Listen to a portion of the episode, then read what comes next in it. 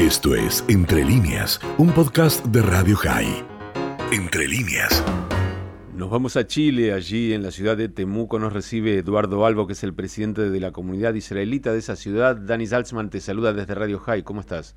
Eduardo. ¿Aló? Ahora sí, te escucho. ¿Me escucha bien? Sí, ahora te escucho. Perfecto. Bienvenido Sí, al Coffee Break y a Radio High. Bueno, eh, se produjo un episodio, como siempre, indignante de antisemitismo en tu ciudad eh, contra... eh, bueno, ahora lo vas a contar, eh, eh, en, en un espacio donde se había donado un monumento. Contanos un poco, un poco qué pasó.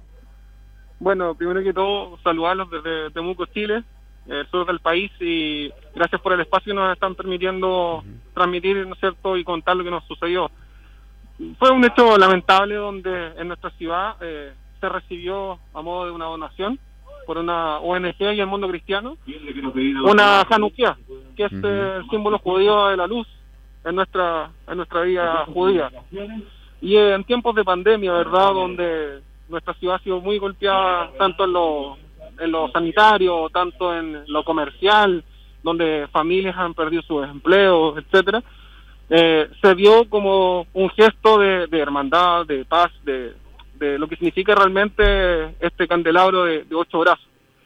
Entonces fue muy bien recibido por la autoridad, por el alcalde de Temuco, Jaime Salinas, aceptando colocar este monumento de 7 metros de altura en, en, el- en la avenida Pablo Neruda, que es una avenida eh, residencial, donde está el estadio Germán Becker, el estadio de- donde se juega, donde juega el equipo de fútbol incluso.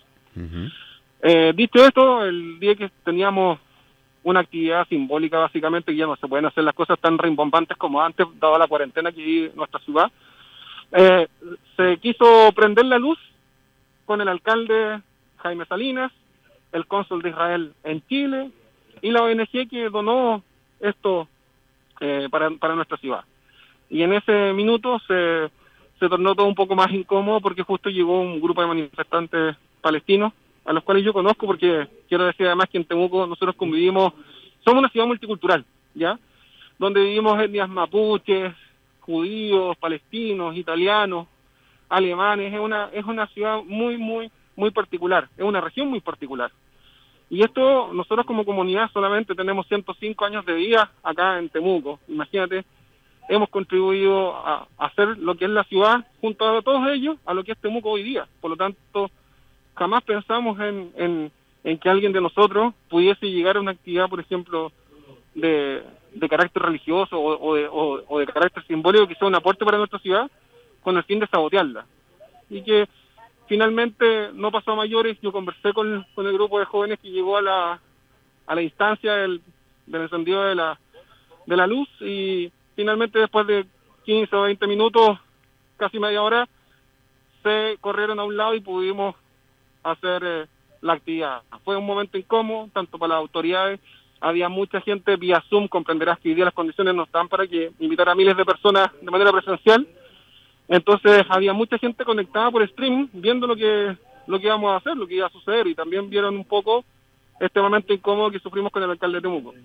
Eduardo, vos decías que dialogaste con estos jóvenes de la comunidad palestina. ¿Qué te dijeron? ¿Por qué razón iban a molestar o interrumpir un acto que, en todo caso, y si ellos tuvieran algo que criticar o decir, no sé, sobre el Estado de Israel, poco tenía que ver con inaugurar un monumento que tiene que ver con lo judío y con la tradición judía?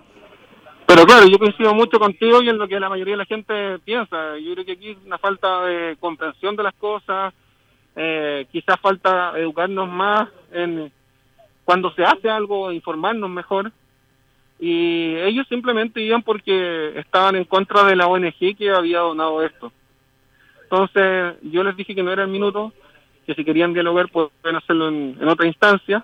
Y yo los invitaba cuando quisieran a un debate público, no tenía ningún problema como presidente de la comunidad en Temuco. Yo tengo 39 años, he vivido toda mi vida en esta ciudad, mi familia también, eh, hemos hecho raíces acá, así como también nuestros socios de la comunidad judía y así como también tengo conocidos y amigos en el mundo palestino. Acá nosotros convivimos de otra manera, no, no tenemos los problemas que existen en otros lados, entonces para nosotros eh, simplemente es un llamado de atención a ellos desde el punto de vista de que eh, si quieren trabajar por el diálogo, si quieren trabajar por una por una hermandad, que, lo hagamos de esa forma. Todos, todos podemos hacerlo. Yo creo que hoy día no están las cosas como para andar eh, haciendo más peleas, no están las situaciones como para andar armando eh, problemas cuando hoy día la situación sanitaria producto del coronavirus ha afectado a todo el mundo y Temuco eh, ha sido parte de, quienes han pasado mal las cosas. Eh, para los que no ubican la ciudad de Temuco, tanto los oyentes de aquí de Argentina o que estamos cerca, como los del mundo entero, para que se den una idea, en el mapa está a la altura de la ciudad de Neuquén, de Zapala, a esa misma altura del otro lado de la cordillera. Sí, exactamente, estamos muy cerca, tenemos a una hora a Pucón, tenemos montañas, tenemos lagos, mar, muy cerca de Temuco, una ciudad muy linda. Acá nació el gran Marcelo Salas, quien en Argentina también es muy conocido y a nivel mundial, el matador, que jugó en, River Plate.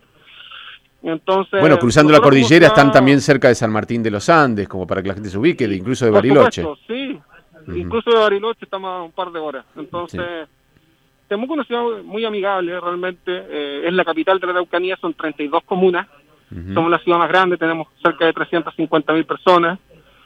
Eh, y la verdad es que el sentido del, de este candelabro de ocho brazos era otro. Eh, no, tiene un propósito más que unirnos como vecinos, como ciudad. Eh, creo que hoy día necesitamos una luz que nos dé fe, que nos dé esperanza de que podemos salir adelante. Tenemos ya vivido cuatro cuarentenas y quizás vamos a la quinta hora. Estamos pasando por el peor momento del coronavirus en Chile a pesar de que hay muchos vacunados que hay que decirlo, el proceso de vacunación ha sido exitoso, sobre todo en las comunas, se ha trabajado muy bien con los municipios, pero hechos como esto de repente empañan las cosas buenas que, necesitamos y que, y que, tienen que ser avisadas también como tal. Eduardo Moadim Lesimha Sameach para ustedes allí en la comunidad judía en Temuco, en este Pesaj, ¿no? De tantas cosas que hay que liberarse, no solo de la pandemia, sino también de el antisemitismo, del odio, de, de, realmente eh, dejar de, lado las cosas que, hacen mal a una comunidad, como decías vos, donde se convive y donde históricamente se puede dialogar. Te mandamos un abrazo grande a vos y a toda la gente allí.